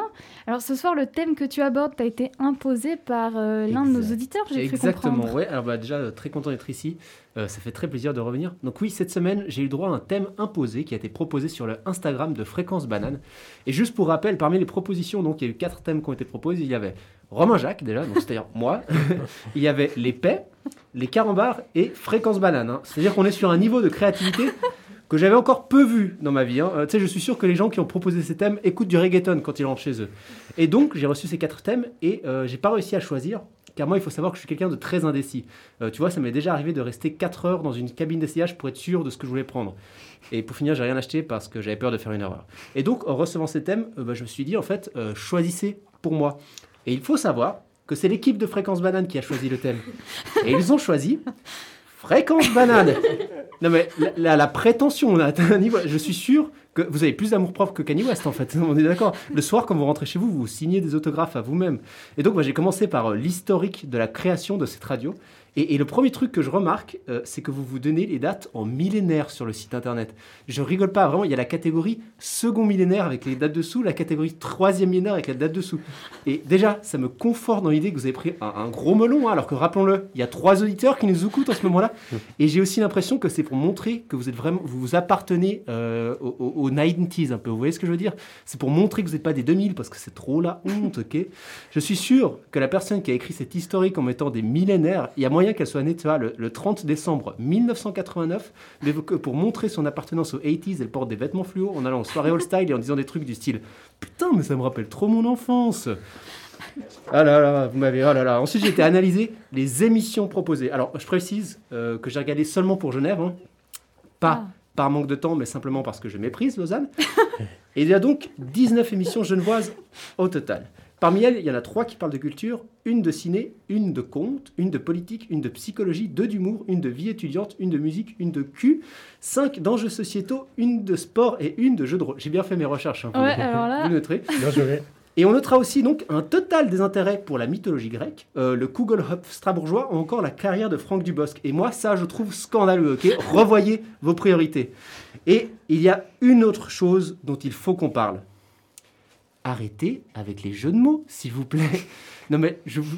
Les débananes, l'école des bananes, la comète à la banane, banana nu, la banane rose, banana ton, banana malte, banana chaud, banane absurde, banana actu, banana log, banana. Je les ai pas tous mis, mais il y a un moment, il faut s'arrêter. En fait, vous vous prenez pour Batman, tu sais. Quand vous allez aux toilettes, vous allez au banane AVC.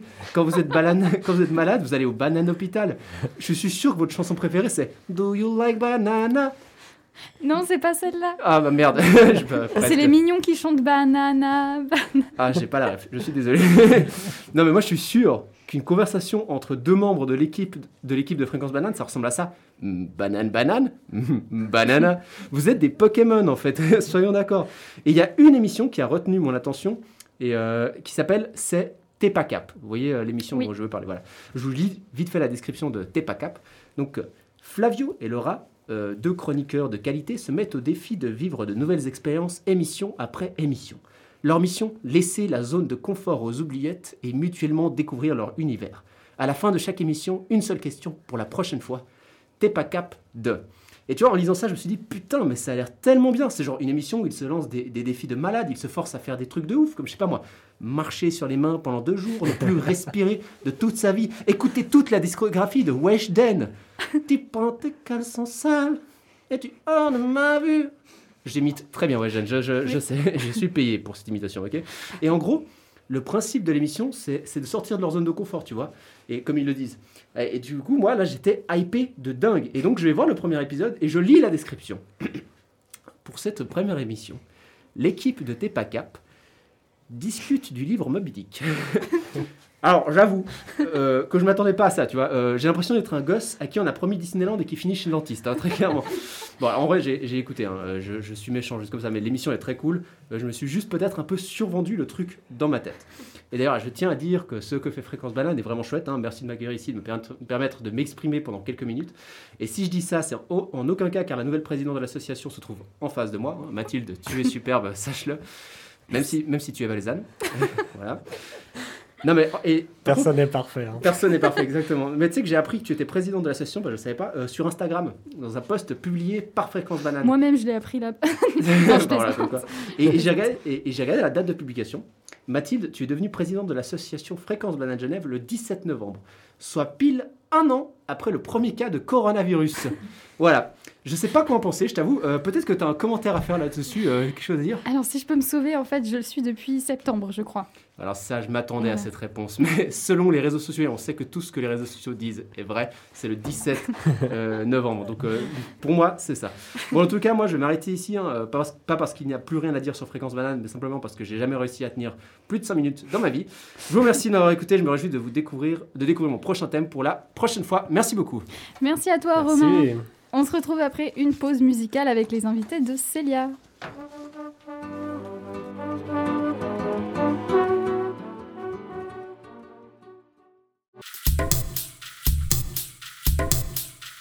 On retrouve euh, Célia euh, avec euh, tes invités. Voilà, Tu exactement. vas nous présenter. Donc alors aujourd'hui, sur les ondes de fréquence banane, nous recevons deux étudiantes, donc deux amies, donc Raquel Vidal et Bruna Barestrello. Donc c'est bien ça? Donc voilà, elles sont avec nous ce soir pour vous montrer que quand on veut, on peut. Et que la chance, ça se provoque. Alors oui, dit comme ça, on dirait un petit peu les vieilles phrases qu'on trouve euh, floquées sur le t-shirt de votre tante. Mais on espère qu'après avoir écouté Raquel et Bruna ce soir, vous n'allez non pas acheter ce genre de t-shirt, mais arrêter de penser que ce genre de phrase ne s'applique pas pour vous. Donc Bruna et Raquel, vous n'avez pas eu la chance de vous rendre en Palestine et ensuite de réaliser un TED Talk sur ce sujet, mais vous avez décidé d'y aller et vous vous êtes investis et vous êtes rendus sur place. Donc vous êtes partis toutes les deux pour un mois sur place en Palestine pour vous engager sur place. Donc alors quand on est deux étudiantes à l'université de Genève et que l'on veut partir comme ça en Palestine, comment ça se passe? Alors, euh, comment ça se passe? Je pense que d'abord on est inspiré par d'autres personnes. On est d'abord inspiré, elles nous, elles nous parlent de ce que c'est. Et ensuite, on a simplement l'envie. Donc euh, c'est ça, c'est comme ça qu'on a forgé notre amitié. On s'est dit pourquoi pas euh, les personnes qu'on a rencontrées en Suisse qui avaient un lien avec la Palestine nous ont donné envie d'y aller. Et on s'est dit, on va tout essayer, on va tout faire pour, euh, pour, pour y aller. Et donc on a construit notre, notre projet en Palestine toute seule, avec l'aide de, de, certaines personnes ici. Voilà, donc en fait, Bruna, elle avait postulé euh, pour un stage en Palestine et ça ne s'était pas donné parce que c'est très sélectif. Donc elle s'était dit, voilà, comment je vais faire maintenant? Et c'est là où, exactement, quand on, quand on veut, on peut. On a trouvé un autre moyen et ça s'est très bien passé. D'accord, donc vous êtes parti en duo comme ça, un peu au culot, hein, comme vous m'avez dit, et ça, et ça a fonctionné donc. Mhm, voilà. Donc je me demandais aussi comment ça se passe au niveau de la frontière, des passeports, parce que c'est une région qui est assez difficile d'accès en soi.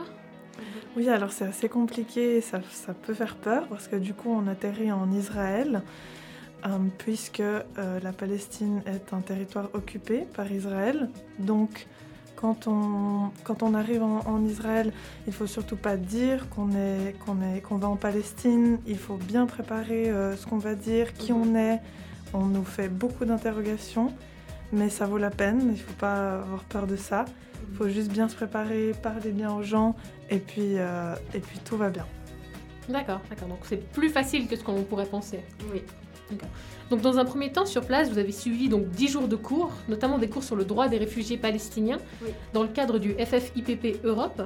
Donc c'est un réseau, une organisation internationale pour les, pour les droits humains en Palestine et en Israël, donc composé d'étudiants internationaux.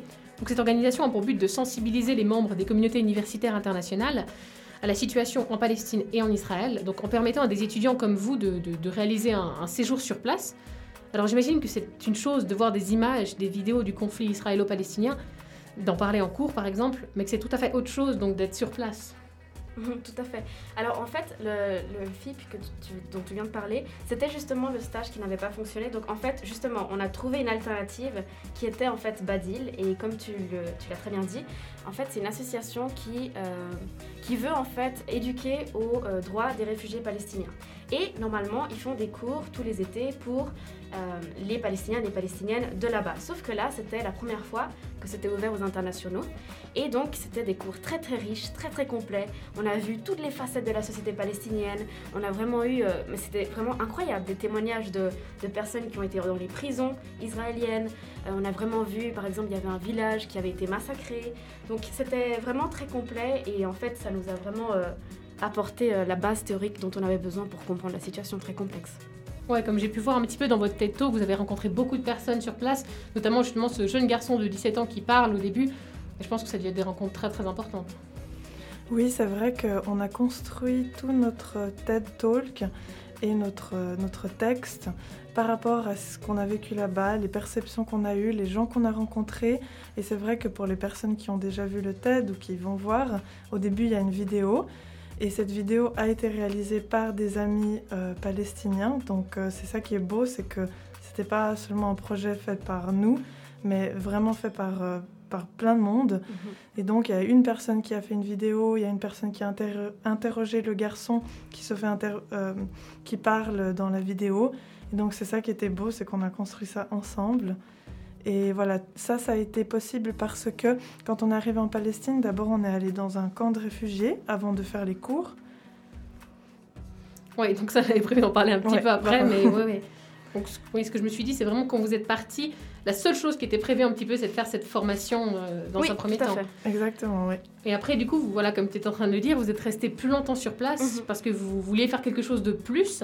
Donc vous avez passé justement deux semaines supplémentaires donc à, Bethléem, en Cisjordanie, donc dans un camp de réfugiés palestiniens. Mhm.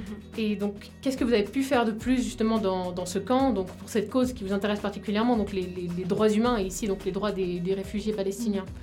Donc euh, voilà, déjà il faut savoir que deux semaines ça passe très vite, donc euh, on n'est pas allé avec un projet concret pour leur dire ce qu'il faut faire.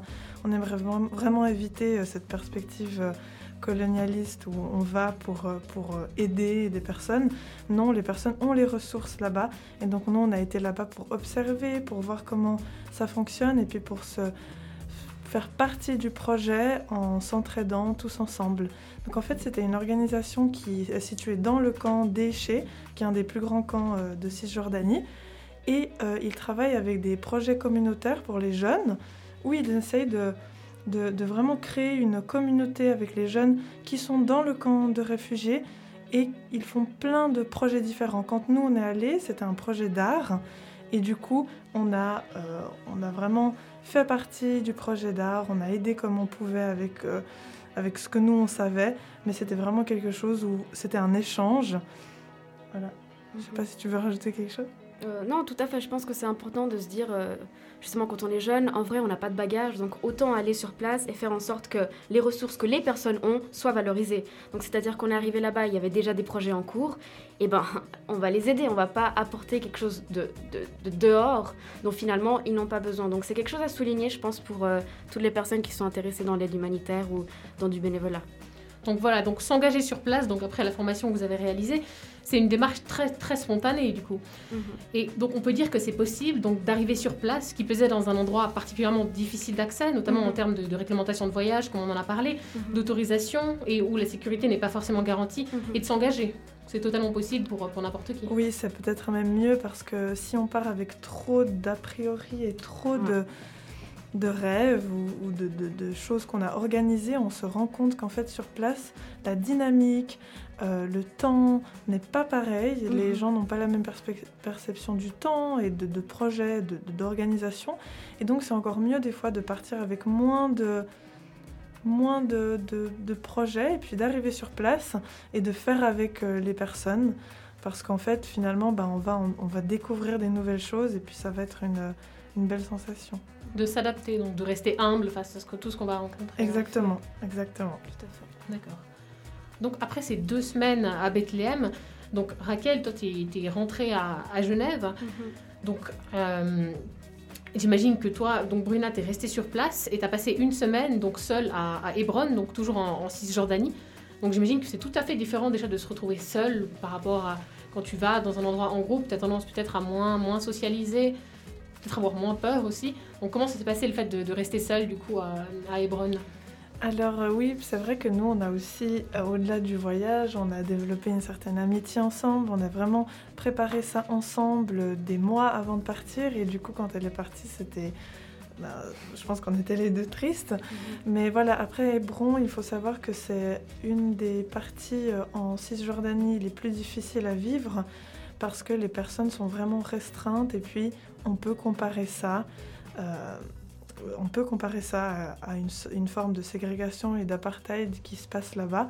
C'est très très très tendu et c'est très difficile pour les personnes.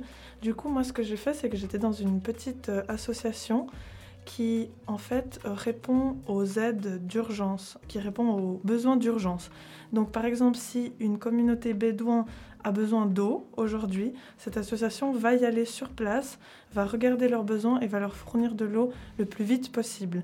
Et donc c'est vraiment une réponse rapide à des besoins en sachant que beaucoup de choses vont être détruites par exemple par, euh, voilà, par Israël. Donc par exemple si des jeunes, euh, si cette association va créer une nouvelle école parce que l'école a été détruite, eh bien ils savent que peut-être dans quelques mois, l'école va de nouveau être détruite. Donc en fait, ils, ils- ils refont les mêmes, euh, les mêmes schémas et les mêmes projets, mais c'est simplement pour répondre à une aide d'urgence qu'ils entendent. D'accord, ouais, je trouve ça vraiment génial la possibilité que vous avez eue, de la possibilité que tu as eue du coup de, de- de participer à ça, même pour des, des choses aussi essentielles qui nous paraissent essentielles à nous d'ailleurs, comme l'eau ou même, euh, ou même les écoles, et que toi tu pu participer à ça, j'ai trouvé ça vraiment super bien. Donc on peut dire que cette expérience vraiment vous a marqué et qu'à votre retour à Genève, une seule chose vous vous préoccupiez, c'était l'idée de rester connecté avec eux, euh, avec toutes ces personnes que vous avez pu rencontrer sur place, avec lesquelles vous avez pu échanger. Et donc vous êtes revenu avec cette volonté de transmettre donc leur message ici à Genève et le plus largement possible. Donc c'est dans ce, dans ce but que vous avez réalisé un TED Talk donc, euh, à Genève avec l'Université de Genève. Maintenant nous allons vous laisser un court instant pour une petite pause musicale euh, avant, de retrouver euh, encore nos invités afin d'expliquer justement comment elles ont été amenées à réaliser ce TED Talk. Donc voilà, donc euh, je vous laisse avec Raphaël Caravane.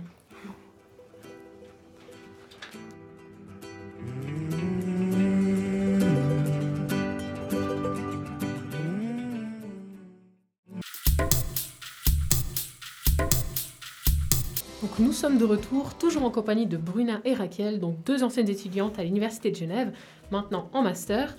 qui nous ont parlé, qui vont nous parler, pardon, du Talk qu'elles ont dû réaliser après leur retour de Palestine. Mhm. Alors les conférences TED sont une série de conférences internationales organisées par une fondation à but non lucratif, The Sapling Foundation, qui a pour but de partager les idées qui en valent la peine. Donc notamment à l'aide de conférences qui prennent la forme de courts discours, donc d'une maximum d'une vingtaine de minutes, sur différents sujets comme les sciences, la technologie ou encore euh, l'économie. Mhm. Donc au premier abord, quand on lit la définition d'un TED Talk sur Internet, ça donne quelque chose comme ça. Donc les TED Talks sont des vidéos d'experts données dans les domaines, de les domaines de l'éducation, des sciences, des technologies. Mais alors comment, en tant qu'étudiante, on en arrive euh, à se faire une place sur la scène au milieu d'experts internationaux? Alors déjà, pour commencer, c'est un TEDx, donc c'est quand même un peu différent euh, qu'un grand TED. Mais euh, en effet, la question s'est posée de, voilà, il, va y avoir des intervenantes et des intervenants incroyables, quelle est notre place? Mais finalement, il y avait un post Instagram qui disait, voilà, on cherche une étudiant, un étudiant pour une intervention. Et puis, c'était le moment où, voilà, on avait cette expérience, on était complètement motivés, on avait des choses à dire parce qu'on on nous a appris tellement de choses qu'on doit transmettre que voilà, on se sentait euh, de un peu relayer ce message. Et puis euh, j'ai vu cette publication, je me suis dit, voilà, pourquoi pas? Et puis euh, Bruna m'a dit bah oui, pourquoi pas? et donc on est allé et il y avait voilà, on était une vingtaine d'étudiantes et d'étudiants et donc il y a une sélection d'abord. Donc moi je suis arrivée avec mon petit ordinateur et mes petits PowerPoint, voilà, avec mon idée. Et puis je l'ai bien senti. J'ai dit à Bruna voilà, je pense que ça va le faire. Et en effet ça l'a fait. Et c'est un peu incroyable en fait parce qu'en soi un TED, l'idée d'un TED comme ça, c'est waouh, c'est waouh, vraiment. Euh, mais en fait, finalement, c'est vraiment le message qu'on veut, veut transmettre, c'est que tout le monde peut le faire. Parce qu'en en fait, on est super bien encadré. Donc il faut savoir qu'il y a deux personnes du TEDx qui nous encadrent. Et ensuite, on a, euh, donc, dans notre cas, on avait une professeure de théâtre qui est venue nous encadrer. Il y avait un professeur euh, de français qui est venu nous encadrer. Et donc, à chaque fois, on a eu un certain temps pour créer notre TED ensemble. Et puis des personnes qui nous écoutaient tout au long de l'amélioration de ce TED. Donc, finalement, c'est quelque chose de tout à fait possible. Après, la particularité de notre TED à nous, c'est qu'il a été fait à deux. Donc, voilà, ça demande un travail de coordination.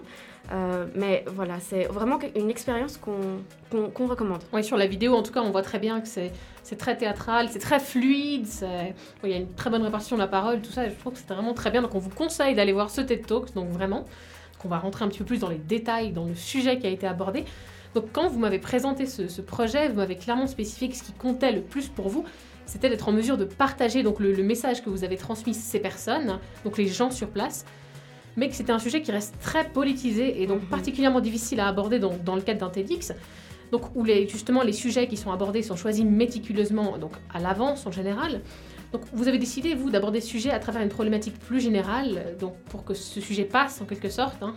Donc, c'est celle de la normalisation. Mhm. Donc, le titre de votre TED Talk, c'était Les dangers de la normalisation. Alors, pour les gens qui n'ont pas encore vu ce TED, donc, que l'on recommande fortement, est-ce que vous pouvez expliquer un peu le, concept de normalisation et son lien donc avec la, situation palestinienne? Oui, alors en fait, c'est vraiment parti de nos yeux et de bon, quand on va en Palestine, il y a beaucoup de problèmes, mais il y a quelque chose qui nous est resté et c'est vraiment cette idée des camps de réfugiés qui, comme on les connaît nous en Europe, sont vraiment des, par exemple, on s'imagine les camps en Grèce c'est toujours construit sur le court terme et pour euh, vraiment donner une réponse à un besoin, euh, un besoin vraiment rapide et, nécessaire sur le moment. Et quand on va, exactement, à l'urgence. Quand on va en Palestine, c'est pas du tout ça qu'on voit. Euh, on voit des villages, des villages entiers construits. voilà, il y a, y a, une certaine structure et c'est pas du tout l'image qu'on a quand on regarde ce qui se passe par exemple en Europe. Mhm donc ça, ça nous a frappé et on s'est dit, il y a quand même un problème. Enfin, de toute façon, il y a un problème avec les camps de réfugiés, mais là, on, on ce, qui nous a, ce qui nous est venu à l'idée, c'est vraiment, mais comment est-ce que, en fait, l'État et la société et la communauté internationale normalisent les, cette idée d'un camp et d'une aide d'urgence. Et en Palestine, ça fait 70 ans qu'ils sont là-bas. Donc ça ne va pas avec euh, cette idée de l'aide d'urgence qu'on a et d'une réponse de court terme. Quand on est revenu, voilà, c'est comme ça qu'on s'est dit qu'on allait aborder la question palestinienne. On ne pouvait pas euh, venir et dire ok on va parler de la Palestine, il fallait vraiment voilà, la regrouper dans une problématique plus large et donc on s'est intéressé à la normalisation des problèmes de société, des, choses qu'on voit au quotidien. Donc on a autant bien parlé de l'appréhension qu'on a envers, par exemple, les personnes sans abri, quand on les voit dans la rue, comment, quels sont les mécanismes qui se passent à l'intérieur de notre cerveau qui font qu'on normalise euh, la situation de ces personnes. Et bien sûr, notre idée était vraiment de, de, parler énormément de la Palestine et justement de la normalisation des camps de réfugiés là-bas et de l'aide humanitaire en général. Comment est-ce qu'on l'aperçoit, comment est-ce qu'on l'accepte, euh, comment est-ce qu'il y a aussi cette, euh, cette idée de fatigue, de la compassion, où, où on, on, on, le voit tellement qu'au final, ça devient normal pour nous. Mhm. Et puis après, pardon. Après, juste la dernière chose, c'est qu'on a commencé la vidéo avec ce mur. Parce que justement, en fait, ce mur, c'est un grand problème.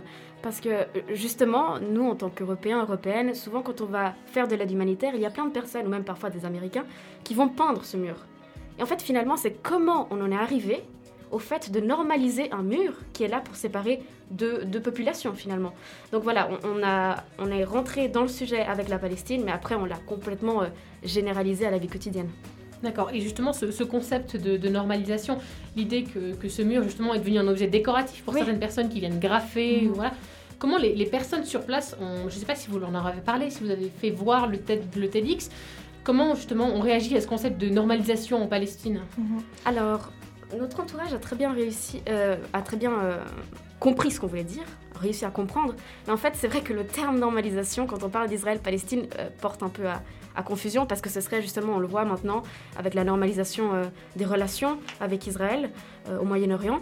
Et donc, euh, voilà, on n'a vraiment pas voulu parler de la normalisation de ces relations-là politiques, mais c'est vrai qu'une certaine partie de la population palestinienne, ou même des personnes qui peuvent écouter ce TED, peuvent comprendre ce concept-là sous, sous cette définition. Mais aussi, on pense qu'il y, a une, euh, il y a vraiment une distinction entre comment les personnes qui vont en Palestine, les touristes ou les personnes euh, jeunes qui vont là-bas perçoivent la situation et comment les Palestiniens et Palestiniennes l'aperçoivent. Et c'est pour ça qu'on a mis la vidéo au début avec le jeune qui parle et ces mots sont très importants parce que ce qu'il nous dit c'est exactement ça. Il y a un mur qui sépare Israël et la Palestine et les personnes euh, dessinent et font de l'art sur ce mur. Quand on arrive, on trouve ça beau, mais après, il faut un petit peu se questionner et être critique par rapport à ça, parce que c'est ce qu'il dit. Moi, pour moi, ce mur ne représente pas quelque chose de beau et quelque chose de, bon. Pour moi, ça représente de la souffrance des personnes qui sont mortes et, qui, qui, qui, meurent encore aujourd'hui. Et donc, c'est ça, cette c'est cette distinction et ce paradoxe qu'on voulait, qu'on voulait montrer et comment est-ce que quand on va n'importe où, il faut vraiment euh, enlever un petit peu euh, notre positionnement personnel et mhm. écouter celui des personnes euh, sur place. Concernées. Je pense que je retiendrai vraiment ça, l'idée de, de, penser à ce concept de normalisation la prochaine fois que je vais en vacances ou que justement je, je constate une situation qui mentalement me dérange mais, qui, mhm. mais qui est considérée comme normale pour tout le monde. Je pense que, je pense que j'essaierai de penser à ça. Maintenant, on va revenir un petit peu sur votre, sur votre expérience et sur où ça vous a mené finalement ce, voyage en Palestine, là où vous êtes arrivé maintenant. Donc après cette expérience du, TED, du TEDx, vous ne voulez pas vous arrêter là, mais vous avez continué votre engagement, donc sur une thématique un petit peu plus différente, un peu différente cette fois, la réflexion critique. Alors ça, c'est le nom que porte votre nouveau projet, qui a pour but d'inciter les jeunes générations à débattre, à exprimer leur opinion. Mais la première condition au débat, à la prise de parole, ça reste quand même le fait de savoir de quoi on parle. Donc c'est pour ça que vous avez à cœur de développer des outils donc pour aider ces jeunes générations à surmonter un peu le, flot d'informations auxquelles ils font face tous les jours, à les trier et apporter un regard critique sur elles justement pour ensuite être capable d'en parler. Alors, à travers quels moyens un petit peu votre projet, donc réflexion critique, souhaite favoriser le débat chez les jeunes, donc sur des sujets qui peuvent être parfois très compliqués, donc comme euh, celui-ci notamment?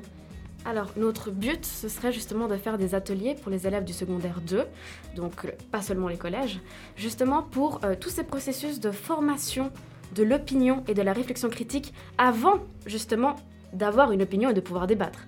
Parce qu'on trouve que justement à Genève, il y a plein d'initiatives pour débattre, pour donner son opinion, mais il n'y en a, en tout cas pour l'instant aucune, qui permettent de rendre légitime les jeunes, de se sentir légitimes, de pouvoir débattre.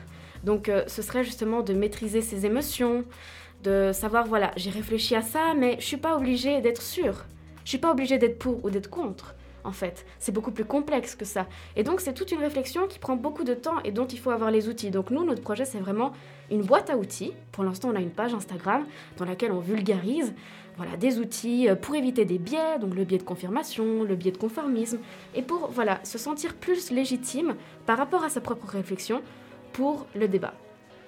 Donc votre projet réflexion critique serait là un petit peu pour compléter les, outils qui sont déjà fournis donc aux jeunes générations, notamment euh, ben, dans, le cadre, dans le cadre de l'école ou par exemple des initiatives comme on peut voir un peu le Parlement des jeunes. Oui, exactement. Et euh, je pense qu'on part aussi d'un constat. Aujourd'hui, euh, la première source d'information chez les jeunes sont les réseaux sociaux. Donc, d'où la nécessité, encore plus aujourd'hui, avec cette ère de masse d'informations, de, sensibiliser les personnes et surtout les jeunes à comment est-ce qu'ils et elles reçoivent une, information. On utilise tous et toutes nos téléphones tous les jours, on reçoit de l'information tous les jours, on s'abonne à des, à des pages et donc on sélectionne aussi ce qu'on veut voir. Et c'est vraiment pour les prochaines générations, je pense que c'est important pour, euh, pour essayer d'avoir des personnes plus empathiques, plus humbles et plus est plus consciente de ce qui se passe autour d'elles, que quand elles reçoivent une information, elles ne le prennent pas tout de suite pour acquis, qu'elles ne se disent pas ok moi aussi je pense ça, je suis d'accord avec tout. C'est très bien de ne pas être d'accord. C'est aussi, il faut aussi normaliser le fait de ne pas avoir d'opinion des fois parce qu'on se dit que ce n'est pas assez ce qu'on a sous la main, on n'a pas assez de sources, on va regarder ailleurs. On entend aussi des histoires différentes, des perspectives différentes.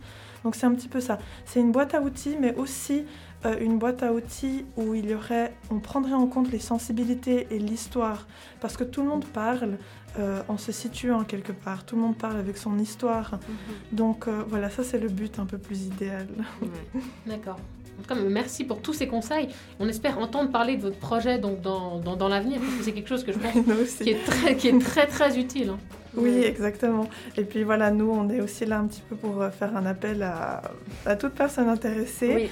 Euh, on est vraiment au tout début, mais euh, s'il y a des personnes qui, à qui ça parle, eh bien, on en serait très heureuse de, de, grandir ensemble. Voilà. Donc voilà, on peut vous contacter donc sur Instagram, donc sur la page Réflexion Critique. Exactement. Soyons critiques ensemble, c'est vraiment ça. Oui, et puis peut-être aussi, aussi le, le, dernier message, ce serait aussi de dire que euh, au-delà d'être critique, c'est qu'on on, doit entendre les jeunes, on a une voix, on peut faire un TED, on peut faire exactement ce qu'on veut parce que quand on a des choses à dire et qu'on est passionné, ça va tout seul. Et voilà, moi je suis personnellement une personne qui m'auto-censure beaucoup et donc c'est un petit peu aussi cette idée d'aller au-delà de ça et d'essayer parce que c'est en essayant qu'on y arrive et on est, on est vraiment légitime. C'est ça, c'est exactement ce que j'allais dire en conclusion. Bah, parfait. Donc voilà, notre interview touche à sa fin, mais j'espère que vous n'avez pas oublié donc, ce que je vous ai dit au tout début. C'est-à-dire que Raquel et Bruna nous ont raconté, donc vous ont raconté donc leur projet, donc un mélange entre engagement de leur part pour une cause et un peu de culot et de spontanéité quand même. Hein. En tout cas, voilà, ça avait pour but de vous faire comprendre que si les gens qui sont présents dans votre bachelor, donc on a fait le même bachelor en relations internationales, arrivent à faire ce genre de choses, arrivent à monter ce genre de projet, bah, vous le pouvez très bien aussi. Voilà. Mhm. Exactement. Exactement. Merci beaucoup. Merci beaucoup.